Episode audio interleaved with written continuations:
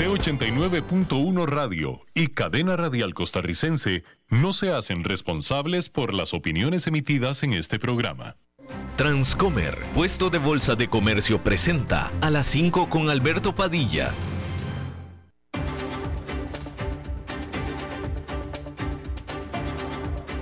Inicia a las 5 con Alberto Padilla un programa diseñado con el objetivo de llevarte diariamente un tema de actualidad, acompañado siempre de reconocidos editorialistas. De lunes a viernes a las 5 de la tarde por CRC 89.1 Radio.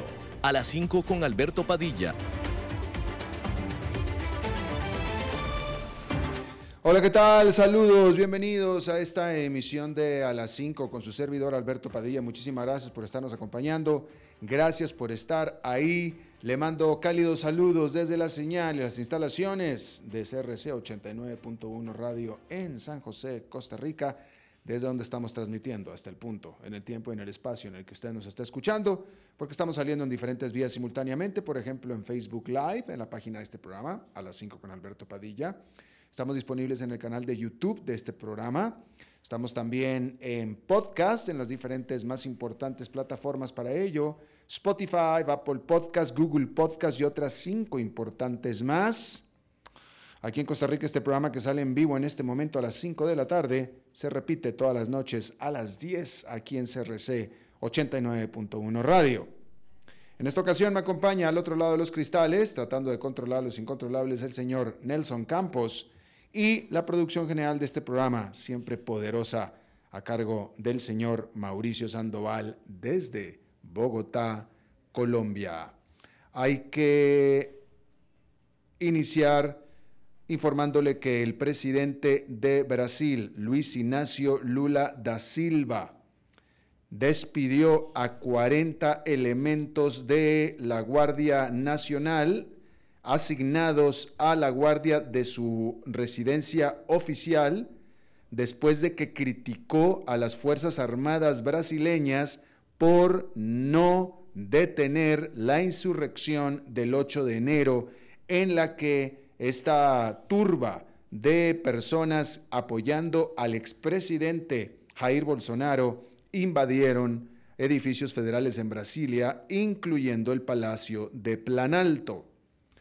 La semana pasada, Lula da Silva había descrito a las fuerzas de seguridad como, como cómplices en estos ataques de los gobiernos, de los edificios gubernamentales de aquel domingo.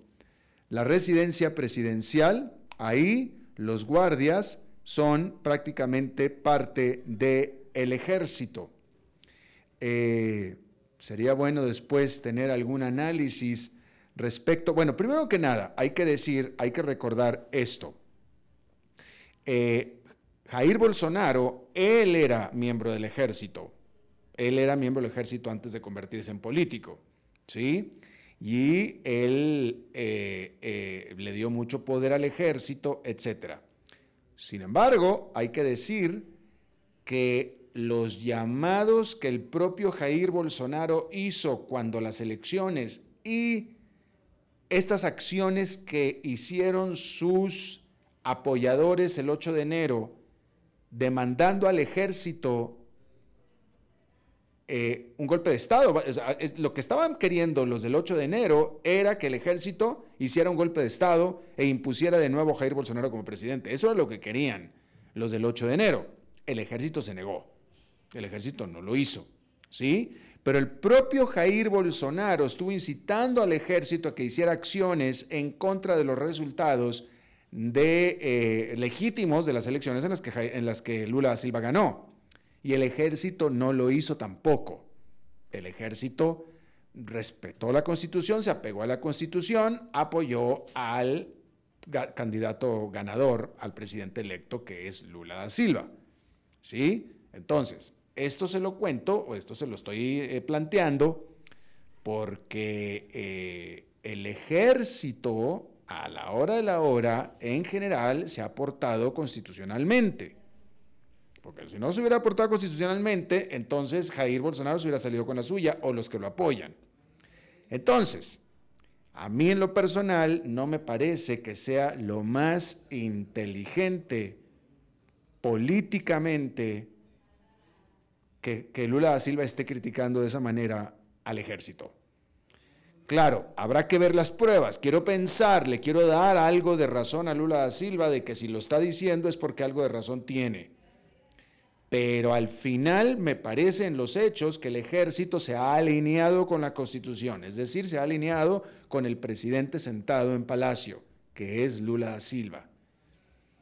Y, de nuevo, creo yo que debería de ser un poco más consecuente Lula Silva, más condescendiente con el ejército y no que se le ponga en contra, como lo está haciendo en este momento.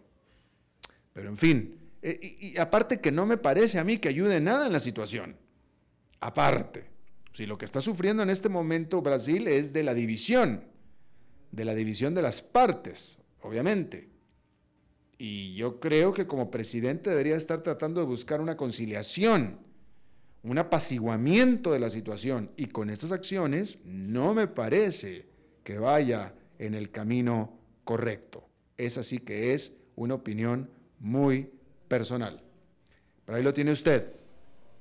Bien, hay que decir que los grandes bancos en Estados Unidos esta semana están presentando sus resultados y hasta ahora no han sido muy buenos, que digamos.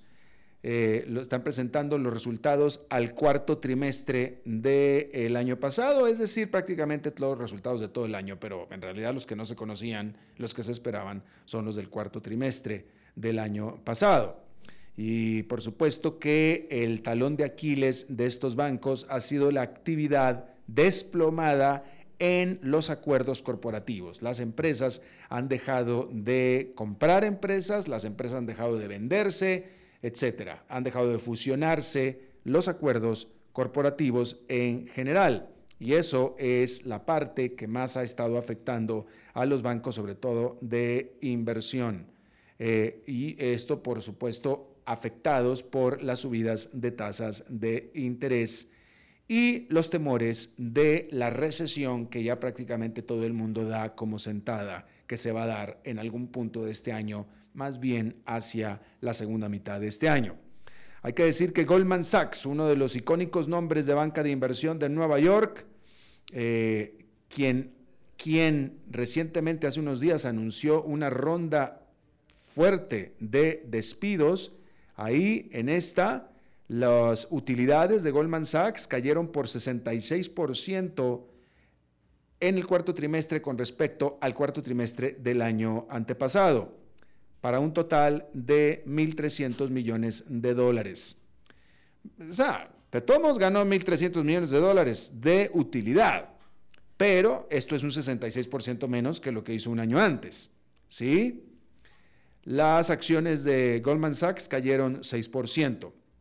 Por su parte, las utilidades de Morgan Stanley cayeron 40% anual a 2,2 billones de dólares o 2.200 millones de dólares. Sin embargo, con todo y esto, JP Morgan se las ingenió para superar las expectativas de los analistas.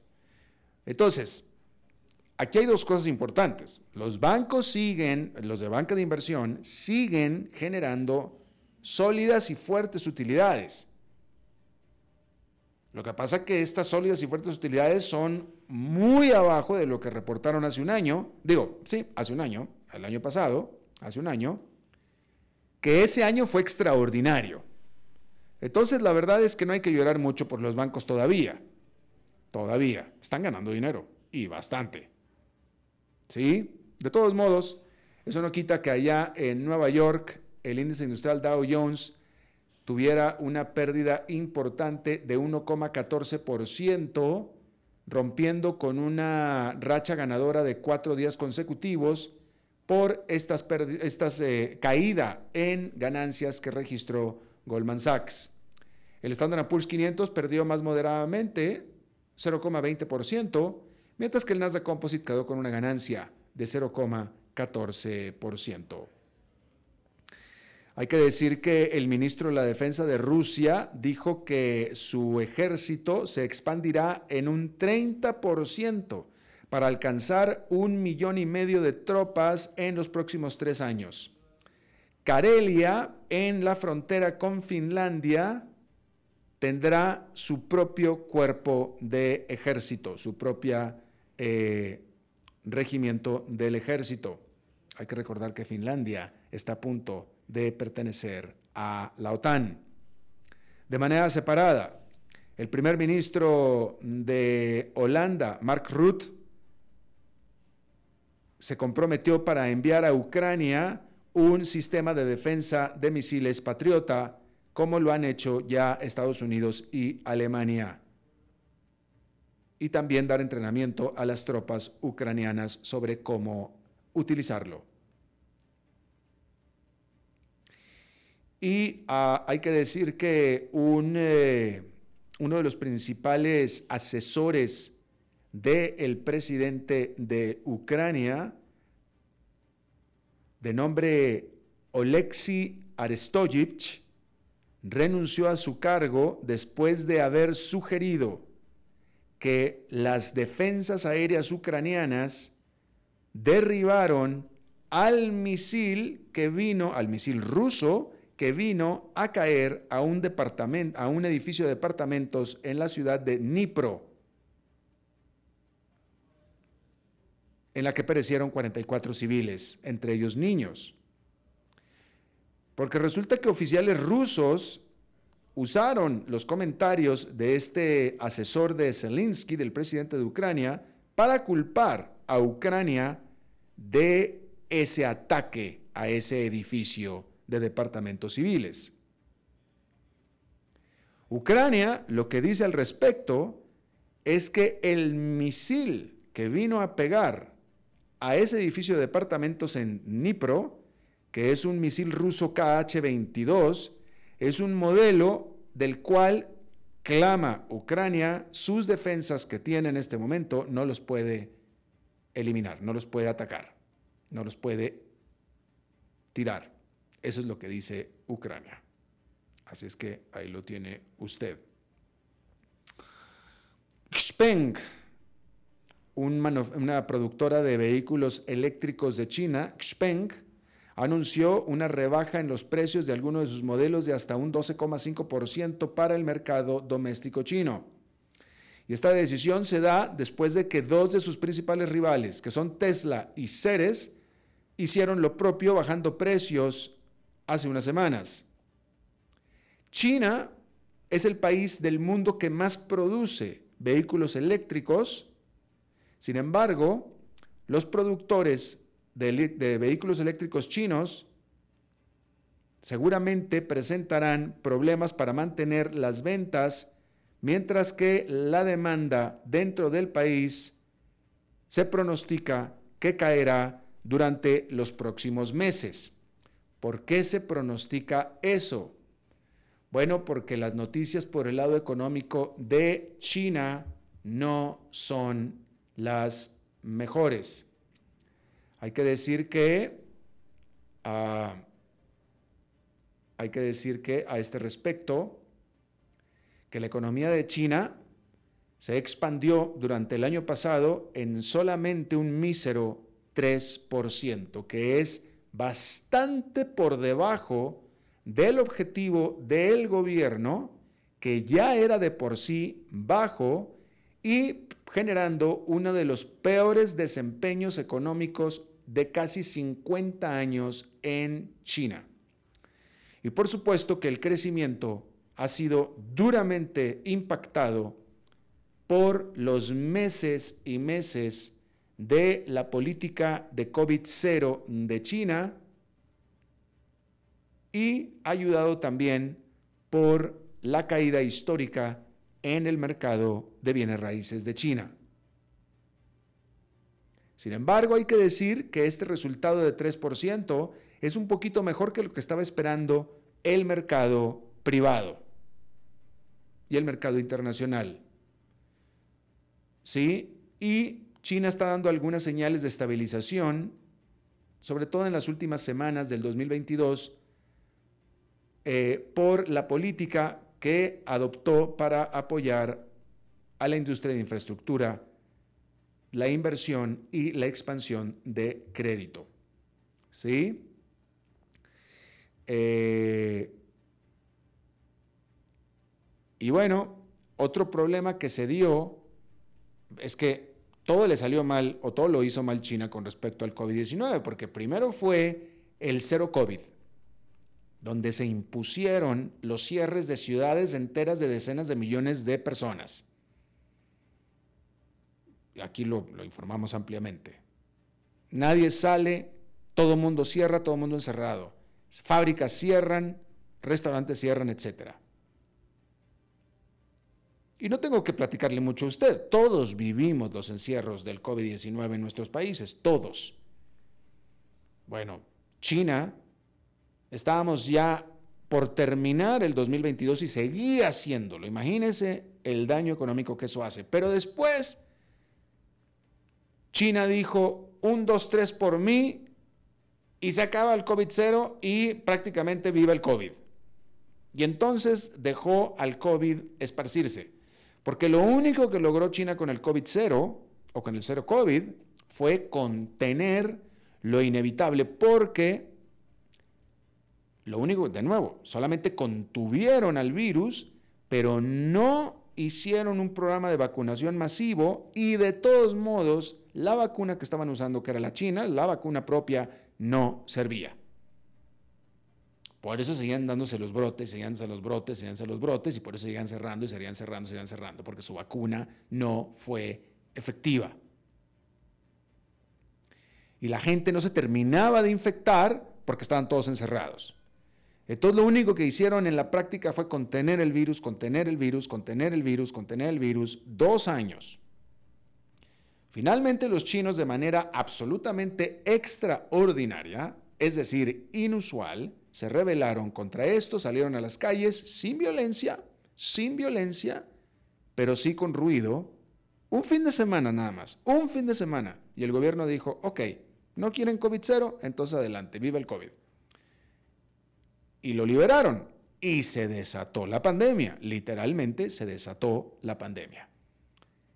Y resulta que la gente se empezó a dar cuenta de que se desató la pandemia y se empezaron a asustar y ¿qué creen que hicieron? Se encerraron y se volvieron a encerrar, ahora sí solos, con lo cual de todos modos se afectó la actividad económica, similar a que si fuera COVID-0.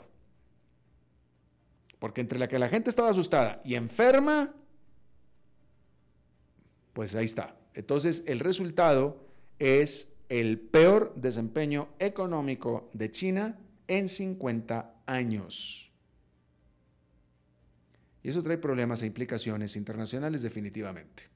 ¿Sí? Otro, otro noticia importante que se dio sobre China este día es que China tuvo un decrecimiento poblacional por primera vez en el 2022 en 50, no, en 60 años. Por primera vez en 60 años el crecimiento de la población fue negativo en China. lo cual también tiene potenciales implicaciones económicas muy, muy importantes. La población de China cayó durante el año pasado a 1.411 millones de dólares, una caída neta de 850 mil personas con respecto al año anterior, de acuerdo a datos oficiales del gobierno de China. Se trata de la primera caída en población desde 1961 que se dio durante la gran hambruna que desató Mao Zedong con el famoso gran salto hacia adelante.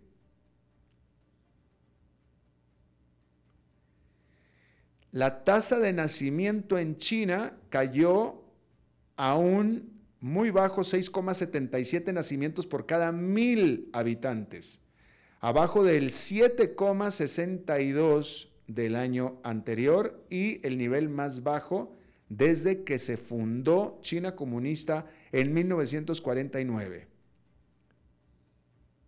Nacieron en China el año pasado 9.560.000 bebés chinos nacieron, comparados con los 10.620.000 del 2021, a pesar de el impulso por parte del gobierno para hacer que los chinos tengan más hijos. Hay que recordar que quitaron la política de un solo bebé. La implicación al final de todo esto es que va a haber cada vez menos gente joven trabajando para poder mantener a la gente grande que ya no puede trabajar. ¿Sí? Porque la pirámide se está volteando. Cada vez es más la gente grande que no puede trabajar y que solamente consume, no produce, sino que consume, y cada vez es menos la gente que produce. Y eso tiene problemas muy, muy importantes, como usted comprenderá.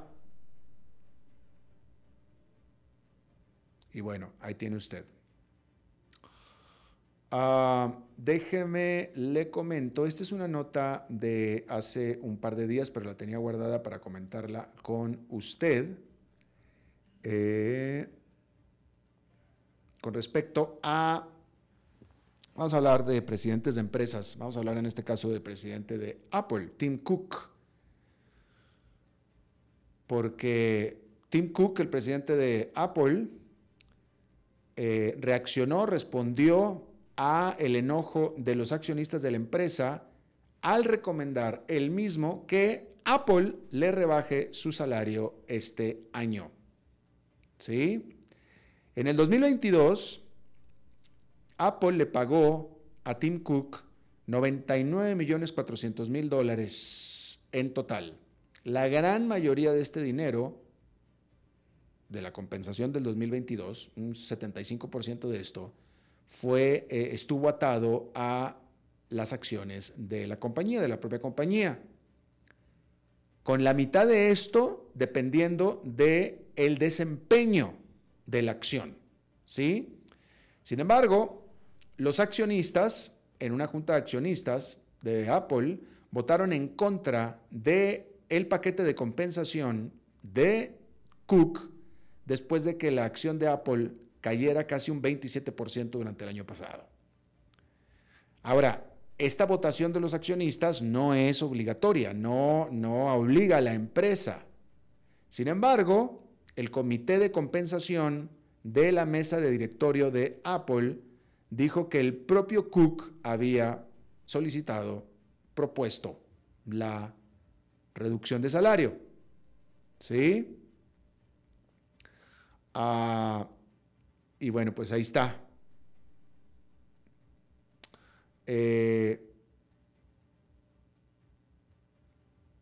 Pues ya le dijimos lo que ganó el año pasado, ¿verdad? Eh, resulta que de todos modos Tim Cook, que eh, no, no, tiene hijos, no tiene familia, no tiene hijos, pues es un hombre muy rico, ¿sí? Porque con esta reducción de salario que se le da, de todos modos parece ser, se estima, que va a ganarse este año al menos 40 millones de dólares. Eh, tres cuartas partes de esto, o unos 30 millones de dólares, estará atado a el precio de la acción. Cook ha estado al mando de Apple desde el 2011 y de acuerdo a Forbes tiene una fortuna estimada en 1.700 millones de dólares. En esencia, Tim Cook podría estar trabajando, si quisiera, gratis para Apple el resto de su vida laboral. Puede estar trabajando hasta los 80 años como CEO de Apple sin ganar un solo dólar o un dólar anual y de todos modos va a ser inmensamente, estúpidamente multimillonario. ¿Sí?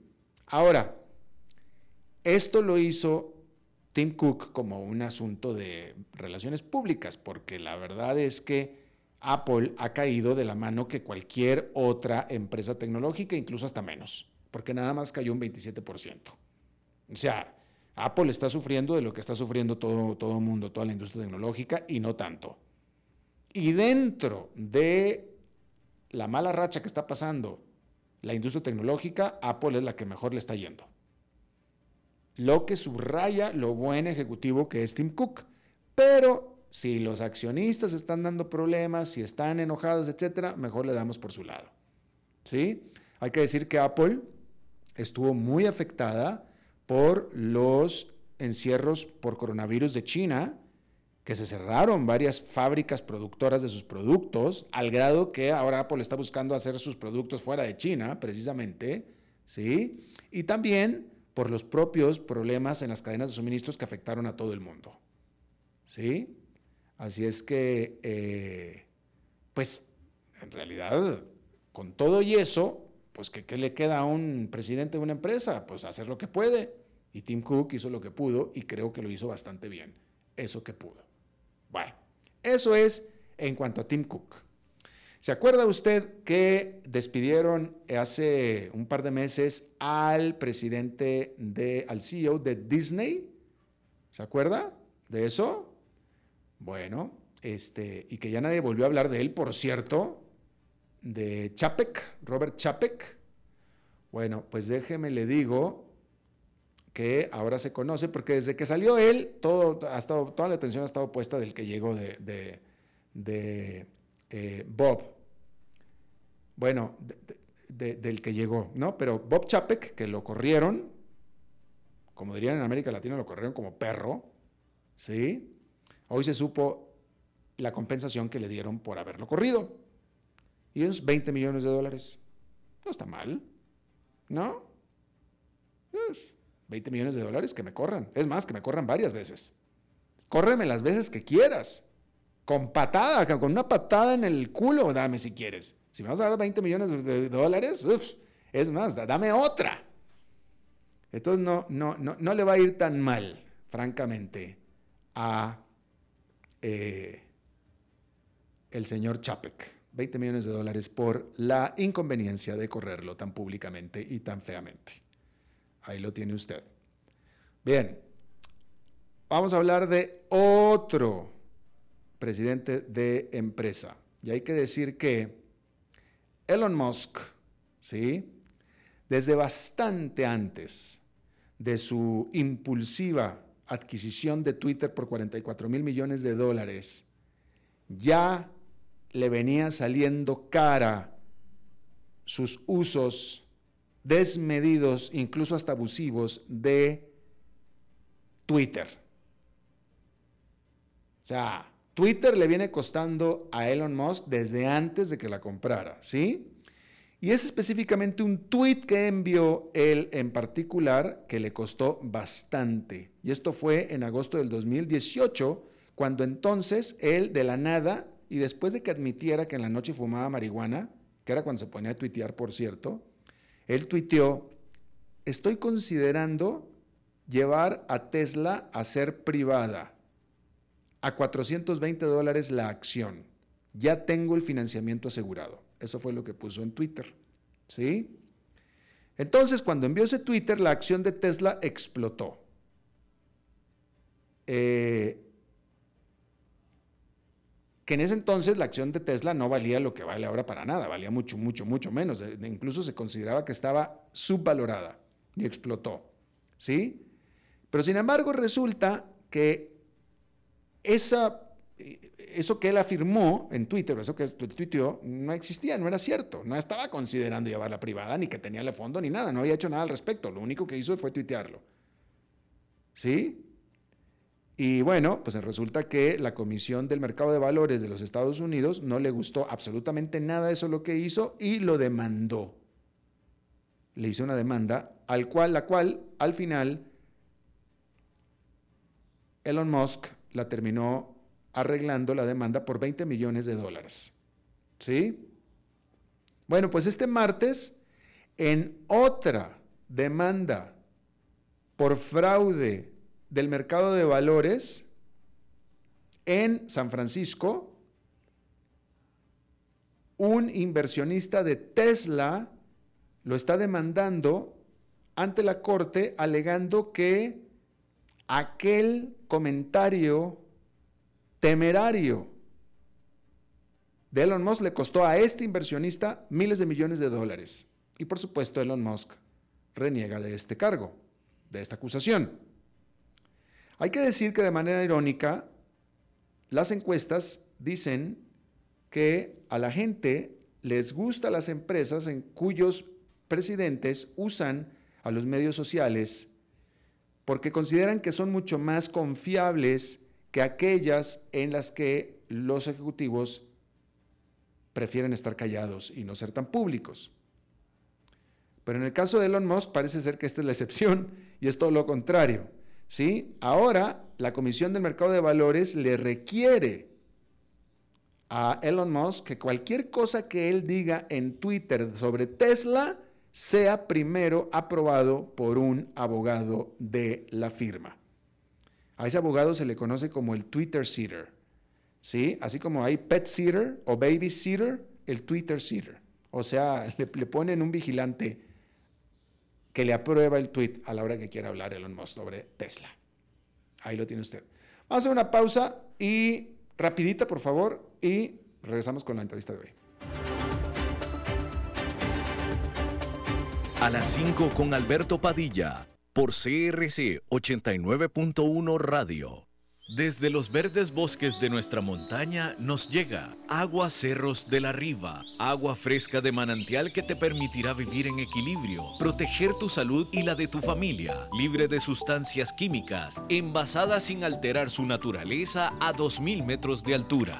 Agua Cerros de la Riva, naturalmente neutral. Búscanos como cerrosdelarriba.gmail.com Llámanos al 8374-3229. Cerros de la Riva, Live Spring Water. Ok, gracias a todos por haber venido a la fiesta de despedida de don Alberto, quien cumple 30 años de trabajar para nuestra empresa y bueno, le llegó el día del retiro. Don Alberto, ¿por qué no viene acá y nos da unas palabras? Muchas gracias a todos. Solo puedo decirles que si alguien sabe de algún trabajito, que por favor me avisen. Es en serio. No me preparé para este momento y tengo que ver cómo consigo otro trabajo. No cometan el mismo error que yo.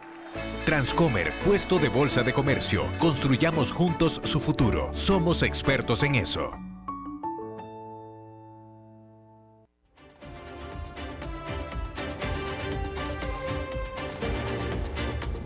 Seguimos escuchando a las 5 con Alberto Padilla.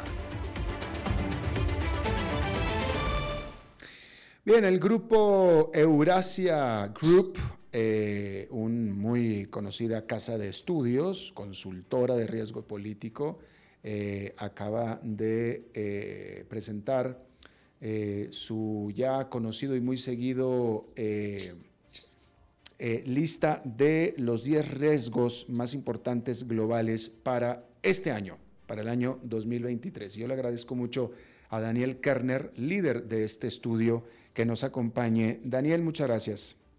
¿Qué tal? ¿Cómo estás? Muchas gracias por, por, la invitación. Gracias, Daniel. Bueno, pues vámonos directo con la lista, ¿no? Empecemos. ¿Cuál es el... Ahora, esta es una lista global, ¿no es cierto? No es latinoamericana, es global.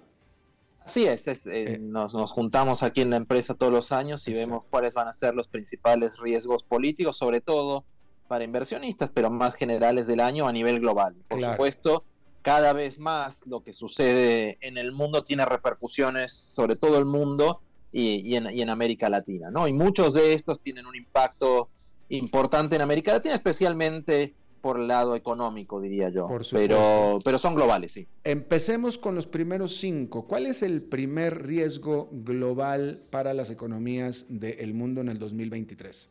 Yo diría que, que si, me permites los agruparía un poco y después voy a ir uno por uno, porque por un lado yo diría que el, el mundo desde el punto de vista geopolítico se ha vuelto cada vez más riesgoso y cada vez más incierto, con cada vez más shocks externos, difíciles de predecir y que tienen cada vez más repercusiones globales. Sin embargo, yo diría que empezamos el 2023 un poco mejor de lo que a lo mejor todos esperábamos hace unos meses.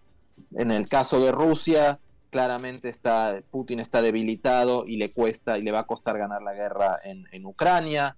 En Irán hay protestas. La economía americana está mejor de lo que se esperaba. China está abandonando un poco su política del cero COVID. Entonces, tal vez la economía y la política se vean un poco mejor de lo que se veían aún en un entorno muy desafiante. Pero justamente esto es lo que crea los riesgos, porque muchos de los líderes autoritarios que eran las fuentes de riesgo en el mundo hoy están de alguna manera un poco más acorralados y sus acciones van a tender a ser a lo mejor un poco más erráticas y eso genera bastantes riesgos. El primero que pusimos es justamente el de Putin, hoy el, el, Rusia, digamos, Russia, porque básicamente Rusia hoy no tiene manera de ganar la guerra en Ucrania, tampoco tiene una manera clara de desandar su amenaza militar. Entonces, ¿qué es lo que va a hacer Putin este año?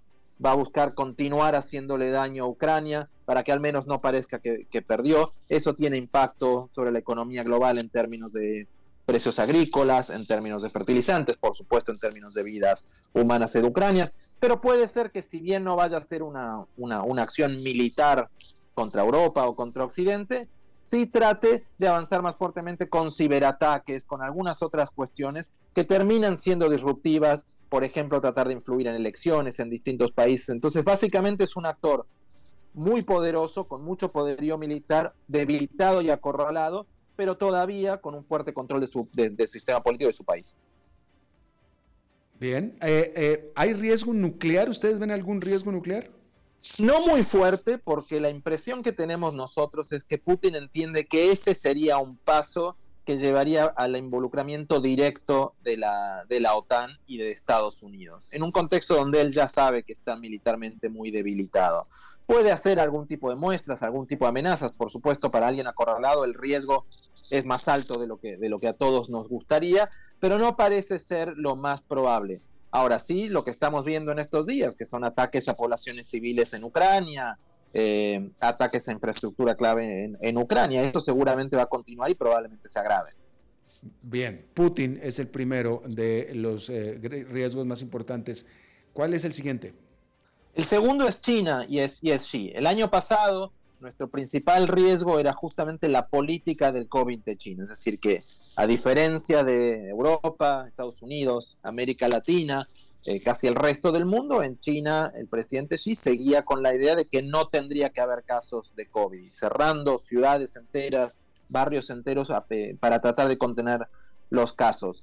Hoy Xi está muy consolidado políticamente, pero paradójicamente hubo unas protestas importantes en China a finales del año pasado y principios de este año que hicieron que el gobierno chino de alguna manera dé marcha atrás. Entonces, ¿qué es lo que pasa? Hoy Xi Jinping está fuerte, con un fuerte, muy consolidado en el poder, pero enfrentándose a una, a una situación del virus y de la pandemia difícil de manejar porque China no tiene ni el sistema de salud ni las vacunas que tiene Occidente, no tiene todavía la capacidad de vivir con el virus y al mismo tiempo, la política anterior y la nueva está teniendo un, impacto importante en el crecimiento chino. Y de alguna manera, el contrato social en China es que tanto Xi Jinping como el Partido Comunista Chino pueden tener mucho poder siempre y cuando la economía crezca a tasas elevadas. Eso hoy está en riesgo. Entonces, también diría que parecido a, lo, a, lo, a lo, que vemos con Rusia, una de las condiciones es que en circunstancias y en sistemas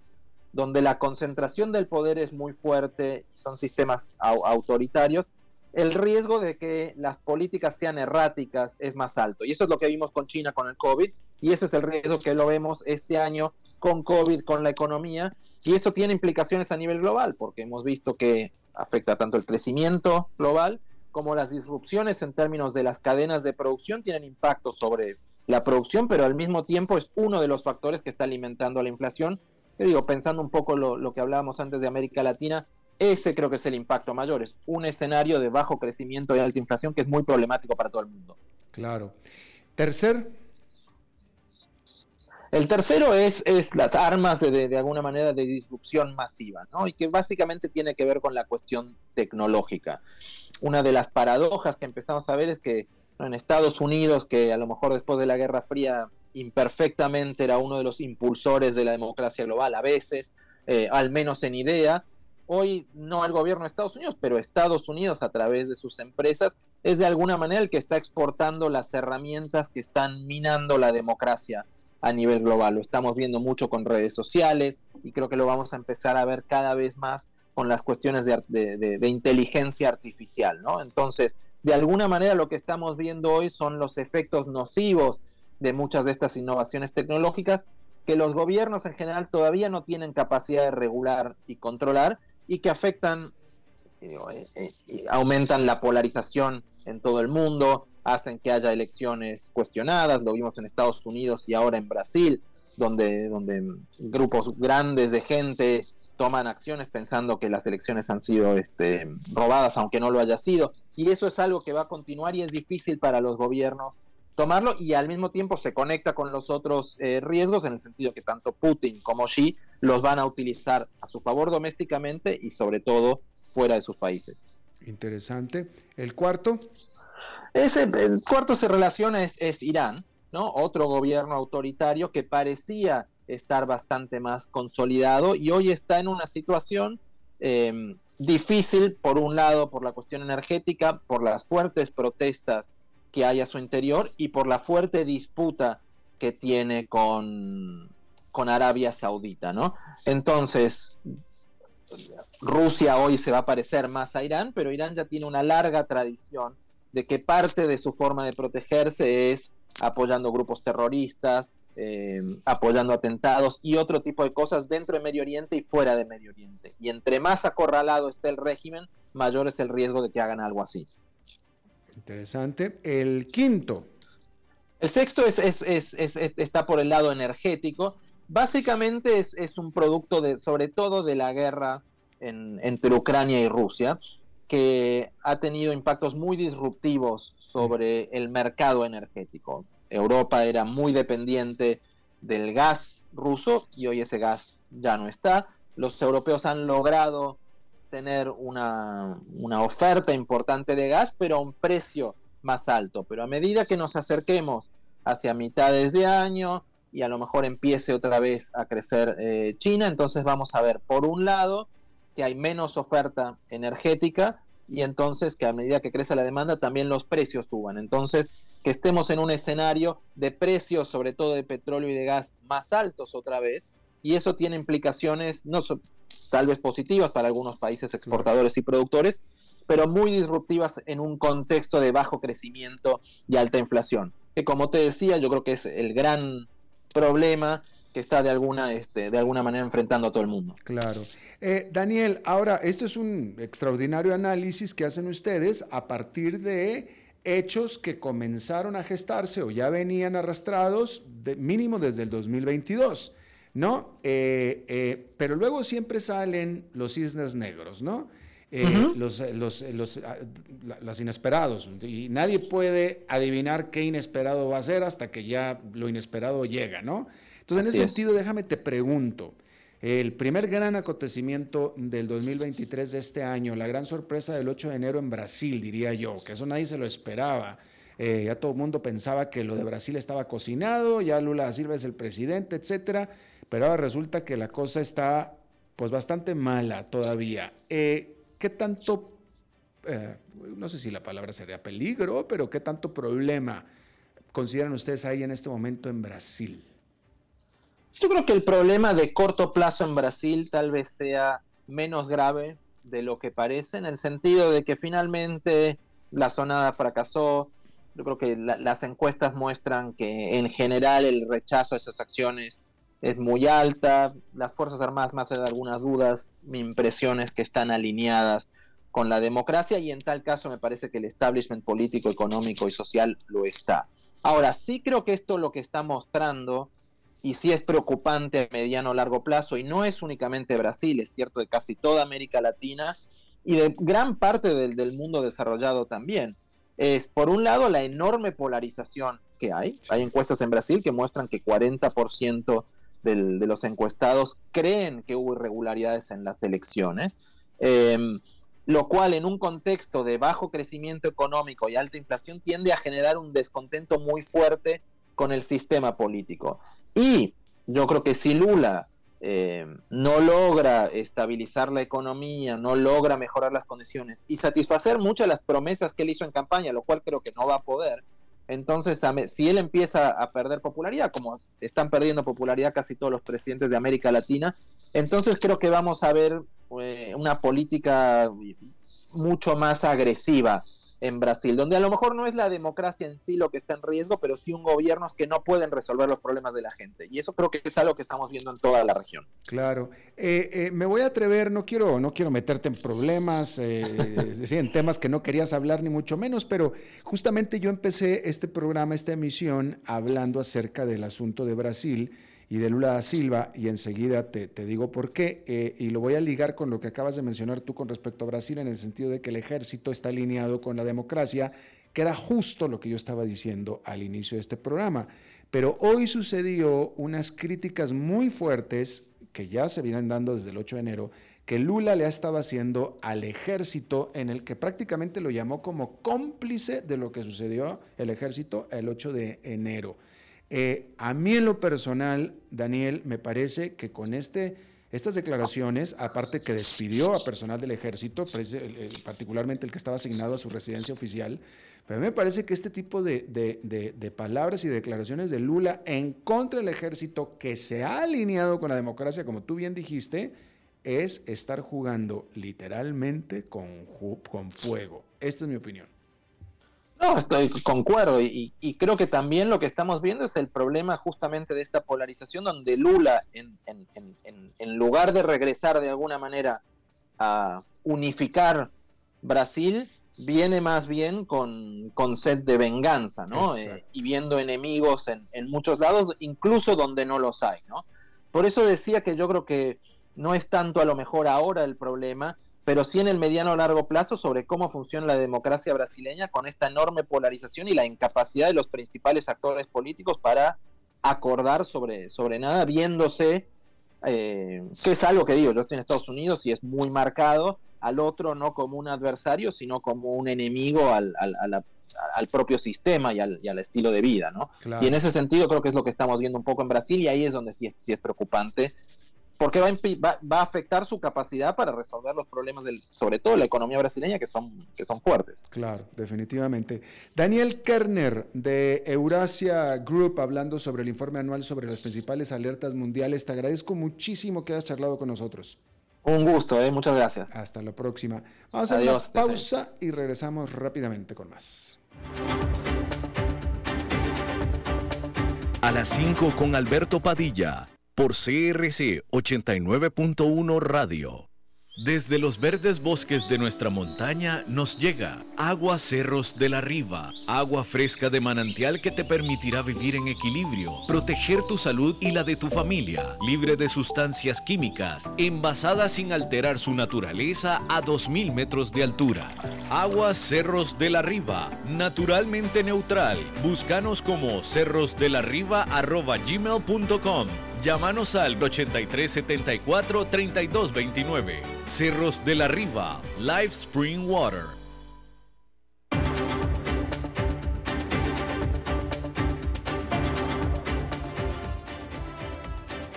Bueno, es martes y el martes recibimos siempre la visita, el segmento de nuestro colega y amigo Fernando Francia. Fernando.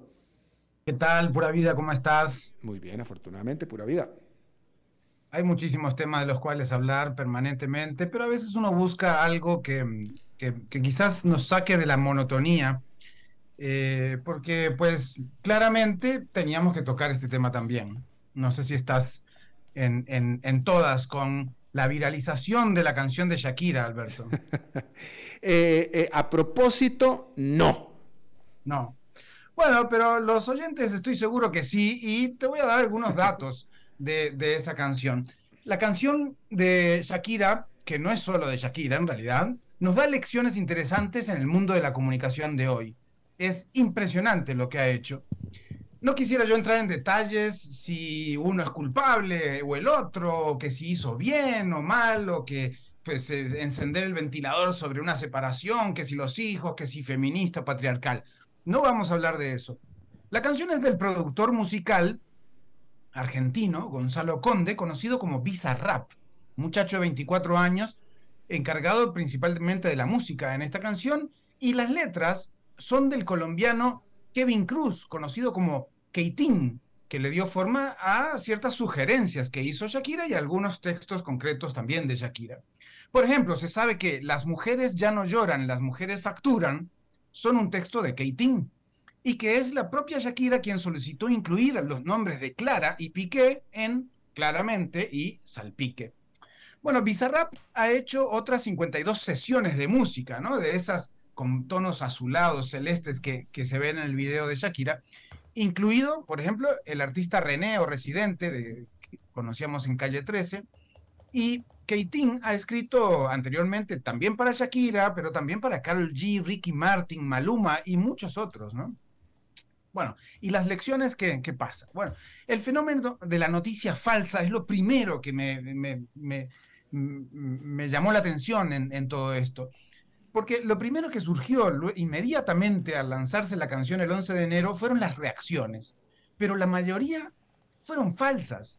Un perfil falso de Twitter llegó a juntar más de 70 mil seguidores en pocas horas solo por haber creado el perfil de Twitter de, de Casio supuestamente y haber empezado a hablar, a reaccionar frente a la canción. Se llamaba Casio Oficial, como si poner oficial ya lo hace oficial, pero no lo era, claro. Otro perfil sacó un comunicado desmintiendo a Piqué sobre reacciones de Piqué. También era falso. Y ahora hasta parece falso lo que es real, ¿no? Porque pues la campaña de Piqué, la compañía eh, de Piqué, quien eh, eh, parece que inició relaciones con Casio y con Renault. Lo vimos a Piqué entrando en un Twingo a su compañía, aunque habrá que confirmarlo porque ahora ni lo que se ve puede ser real. Las ansias de reaccionar llevaron incluso a numerosos analistas de la comunicación, incluso costarricenses, a hablar del marketing y campañas para la compañía de relojes basándose en los perfiles falsos. Increíble. Una de las lecciones es cuidado con lo que ves que hay más probabilidades de que sea falso a que sea verdadero, aunque veas a Piqué señalando un Casio. La viralización, otro tema. En el rap eh, o cierta música urbana se utiliza mucho lo que llaman la tiradera, que son unas canciones que hacen para decirle sus verdades a alguien, ¿no? A otra persona. Normalmente se tiran entre cantantes.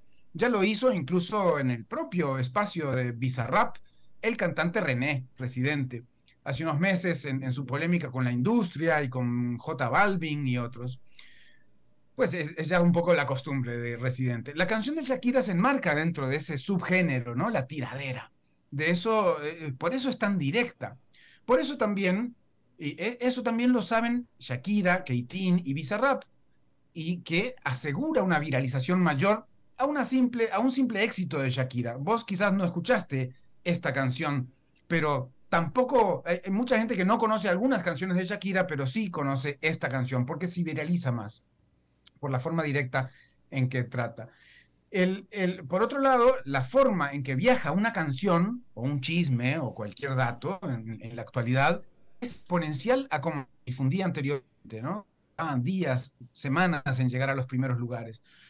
Bizarrap, con 24 años, es el músico argentino más escuchado del mundo en la actualidad. Increíble. Y la combinación que grabaron en dos semanas, estando tres días en la casa de Shakira en Barcelona, estos tres personajes presagiaba esa viralización que ha generado más de 250 mil dólares solo en YouTube y Spotify en cuatro días.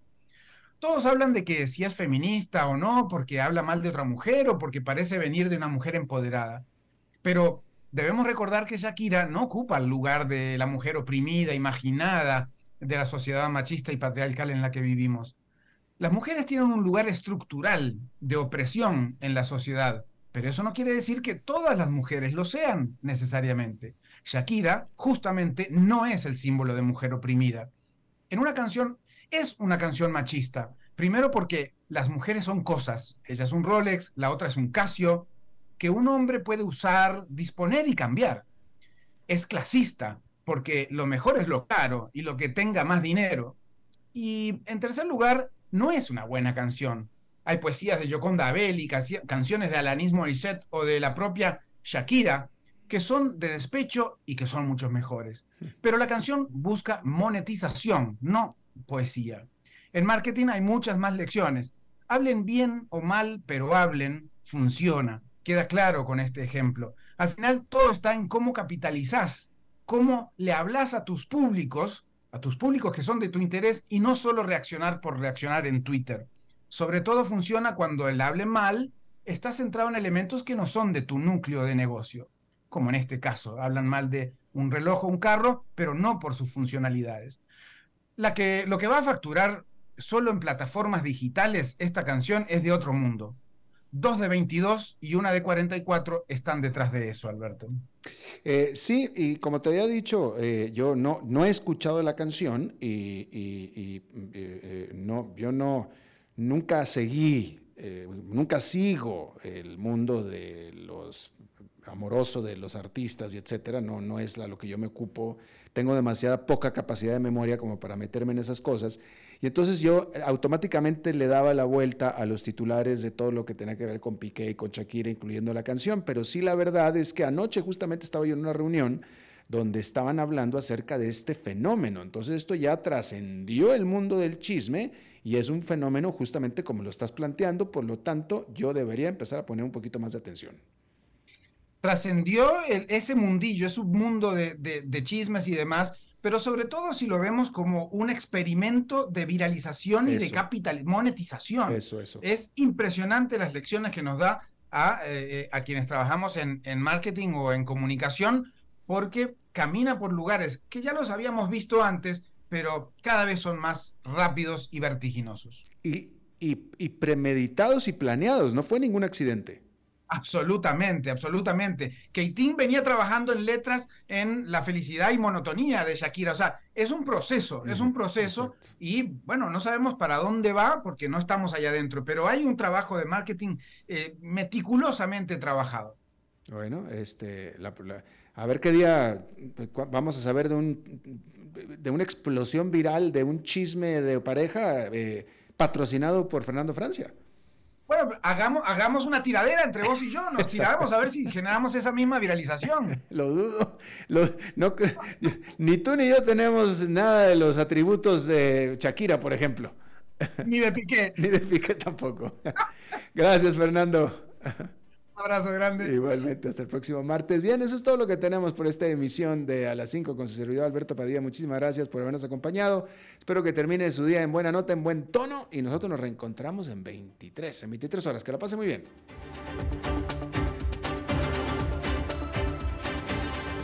Estamos aquí reunidos para celebrar lo que será una unión, esperemos eterna, entre ustedes dos. Luisa, ¿tenés suficientes activos líquidos en tu portafolio de inversión? Sí, y lo tengo bien diversificado por nivel de riesgo. Jorge, ¿tenés ya listo tu fondo de emergencia? Eh, primero que todo, no.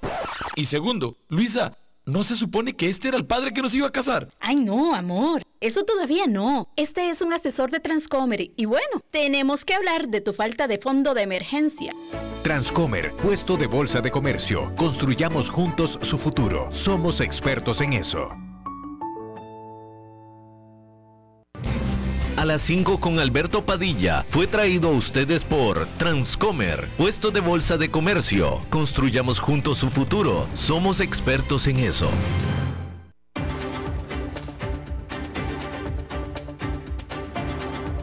Concluye a las 5 con Alberto Padilla un programa diseñado con el objetivo de llevarte diariamente un tema de actualidad, acompañado siempre de reconocidos editorialistas, de lunes a viernes a las 5 de la tarde por CRC 89.1 Radio, a las 5 con Alberto Padilla.